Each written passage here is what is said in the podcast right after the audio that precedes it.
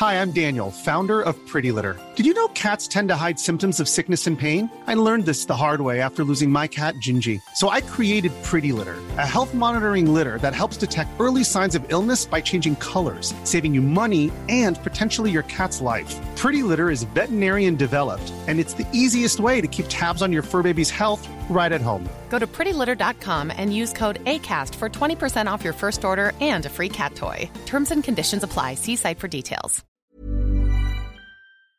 Y bueno, ayer hubo un punto de acuerdo que donde exhortan lo presentaron la diputada Dulce María Sauri Riancho y el diputado Enrique Ochoa Reza a nombre de diversos integrantes del grupo parlamentario del Partido Revolucionario Institucional.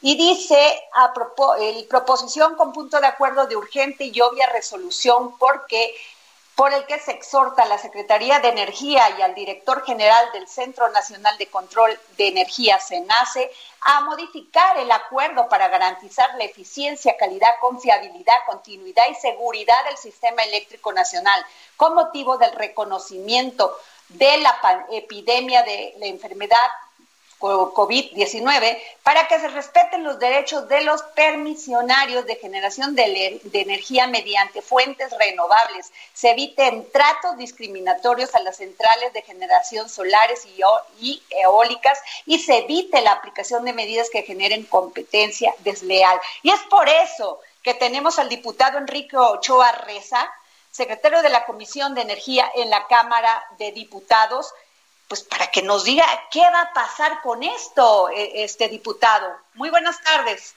Adriana, muy buenas tardes. Pues es un tema muy preocupante que el SENACE haya establecido un acuerdo para lastimar a las energías renovables y para prevenir que puedan entrar en funcionamiento nuevos parques solares y eólicos en distintos estados de la República.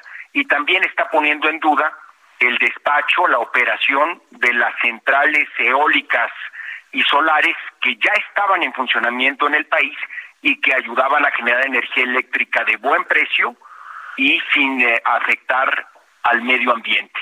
Es una decisión equivocada del SENACE y por eso presentamos un punto de acuerdo en la comisión permanente, la diputada Dulce María Sauri, el diputado René Juárez y un servidor Enrique Ochoa, apoyado por 33 diputadas y diputados del PRI, precisamente para evitar que se afecte a las energías renovables del país. Diputado, quisiera irme a lo más básico. Eh, ¿Cuál es el desarrollo en México de la energía eólica hasta el momento? ¿Y cuál es el de, la, de la energía fotovoltaica en este momento en México? Cada vez es más importante, y Adriana, y te voy a platicar por, por qué. En, los, en el año 2015, 2016 y 2017, México llevó a cabo una serie de subastas de energías renovables que eh, promovían la construcción de nuevos parques de generación aprovechando tecnologías de última generación. Y estas subastas fueron tan exitosas que recibieron reconocimiento internacional por arrojar los precios más bajos para la generación de energía solar y eólica. Y es que había que aprovechar el gran recurso solar que tenemos en el país y el gran recurso eólico en distintas partes de México para generar energía con tecnología de punta, promover desarrollo, atraer inversión y generar empleos. Pues bien, eso se fue logrando con las subastas del 2015, 2016 y 2017, que permitieron la construcción de parques solares y eólicos a lo largo de los siguientes años. Hay que recordar que estos parques tardan entre tres y cuatro años en construirse.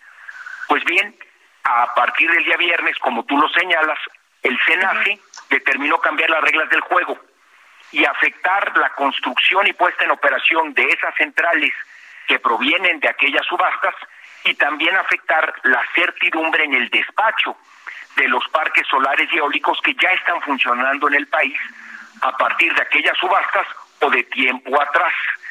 Y hacia adelante, el futuro es de las energías renovables, Adriana. Entonces el SENACE como un órgano técnico, como un órgano que contribuye al buen desarrollo del sector eléctrico nacional, debería de estar impulsando las energías renovables como sucede en gran parte del mundo, en lugar de estar poniéndoles el pie. Y lo que nosotros estamos promoviendo es que efectivamente se respeten las reglas del juego, se impulse el desarrollo de las energías renovables, que son las energías de futuro, y que nos permita contar en México con más generación de energía de bajo costo y amigable con el medio ambiente, en lugar de estar utilizando combustóleo o diésel, que son caros y contaminantes, para generar energía eléctrica.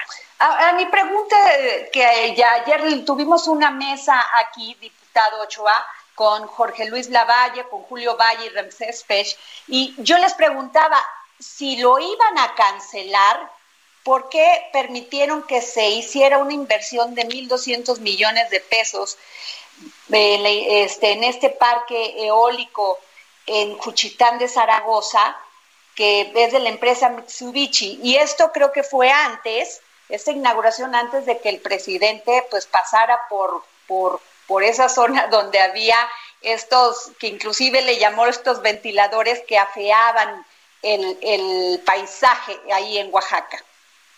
Eso proviene de, una eh, mala información que me imagino le han dado al señor presidente en este tema.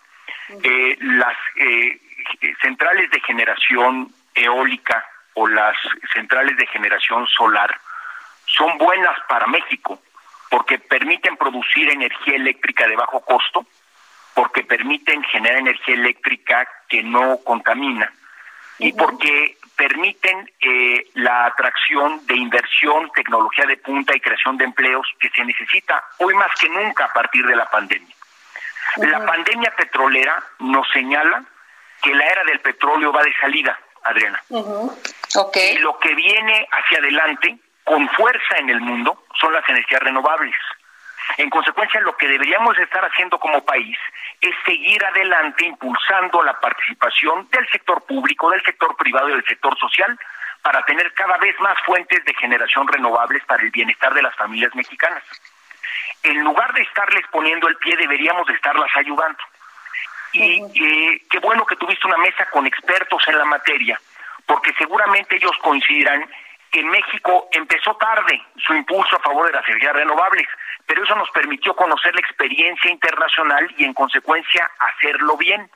Y lo decimos bien porque establecimos en la ley distintas metas para reducir emisiones contaminantes y garantizar el derecho que tienen las mexicanas y los mexicanos a un medio ambiente sano. Es un derecho constitucional. ¿Y qué va a pasar con estas inversiones? Porque, por ejemplo, en el tema de la, de la energía solar, que son los paneles, que muchos incluso tenemos en nuestras casas y que, y que pues en otros lados se han hecho inversiones mayúsculas también en energía eólica. ¿Qué va a pasar con estas inversiones? Pues están precisamente en duda, porque ya están los parques solares en funcionamiento. En México hay 67 parques solares en operación comercial, incluyendo el parque solar más grande de América Latina, que está en Coahuila. Eh, y están en construcción al menos 16 nuevos parques de generación solar, consecuente con las subastas que te mencionaba antes, y que son inversiones multimillonarias, como señalas, y que deben de seguir su proceso de construcción, pero a partir de lo que ha decidido el SENAS el viernes, entraron en duda. Y entraron en duda cómo van a operar y cuándo les van a permitir entrar a operar y entraron en duda porque el órgano se nace, en lugar de estar garantizando su buen funcionamiento, está cambiando las reglas del juego de manera incorrecta.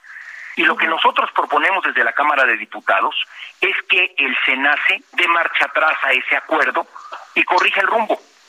Y que efectivamente cambie la política a favor de del impulso a las energías renovables en lugar de meterles el pie. Y que entonces permita que los consumidores mexicanos puedan tener la posibilidad de comprar energía renovable de manera cierta, con a buenos precios. Y que si tú decides poner paneles solares en tu casa, en tu comercio o en tu industria, que se facilite el trámite para poderlo hacer. Este es un tema que tiene gran consenso en la Cámara de Diputados, en la Comisión de Energía, con todos los partidos, Adriana.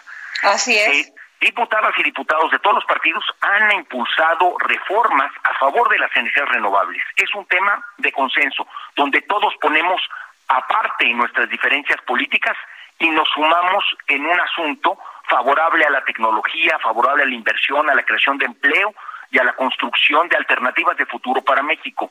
Lo sorprendente es que el SENACE, en un contexto de pandemia eh, petrolera y de pandemia por el coronavirus, tome eso como pretexto para afectar a las energías renovables, cuando en otros países del mundo, por el contrario, se les está impulsando aún más. Eso es lo que no entiendo, diputado Enrique Ochoa Reza. ¿Por qué tiene que, qué tiene que ver el, el COVID-19 con, con las energías renovables? Nada. No entiendo. Es una distorsión de parte del SENACE que en el documento eh, al que nos hemos referido se hace bolas, no explica de manera clara y diría que en algún sentido hasta miente, porque le echa la culpa a las energías renovables de afectaciones en la red de transmisión del país que no tuvieron nada que ver y que en otros momentos del tiempo, cuando esas afectaciones e interrupciones se dieron, la explicación que dio el propio SENACE fue completamente distinta. Y ahora, en este acuerdo que emitió el viernes, ha establecido elementos mentirosos que no tienen nada que ver con la pandemia para afectar a las energías renovables. Y esto es contrario a lo que han hecho otros países del mundo, que en el contexto de la pandemia, cuando ha bajado la demanda de energía eléctrica de los países, porque estamos eh, con una economía eh, en casa donde no se está desarrollando ampliamente el consumo de energía eléctrica, pues eso le ha dado a otros países y le debe de dar a México más grado de libertad para operar el sistema eléctrico e incorporar más paneles solares, más aerogeneradores de energía eólica, más parques fotovoltaicos que permitan generar más con fuentes renovables. Y aquí en México parece que vamos en el sentido contrario a la historia.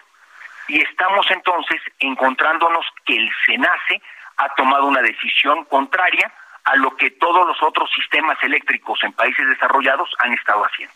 Ahora, diputado, ¿cuál es la argumentación de ellos para seguir utilizando el combustóleo, que además es altamente tóxico? O sea, ¿cuál es la justificación?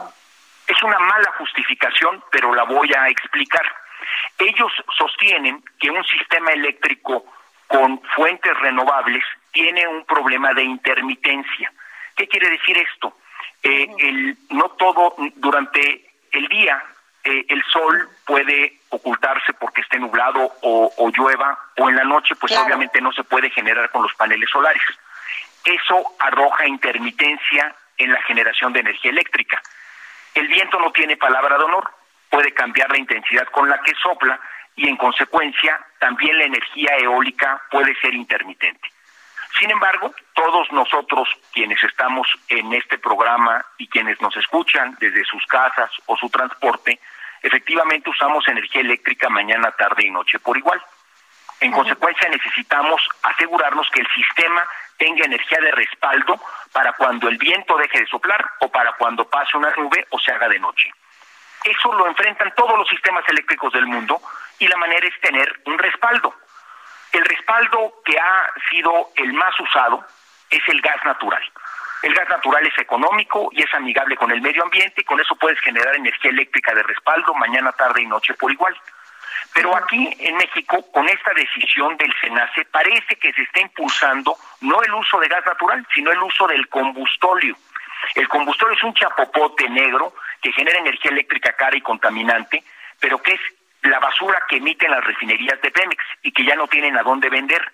Antes se la vendían al transporte de buques marítimos, pero hay una nueva regulación internacional que prohíbe el uso de ese combustible en buques precisamente por el alta eh, contaminación que genera. Y como se prohibió la comercialización en buques de combustóleo, les sobra a Pemex combustóleo.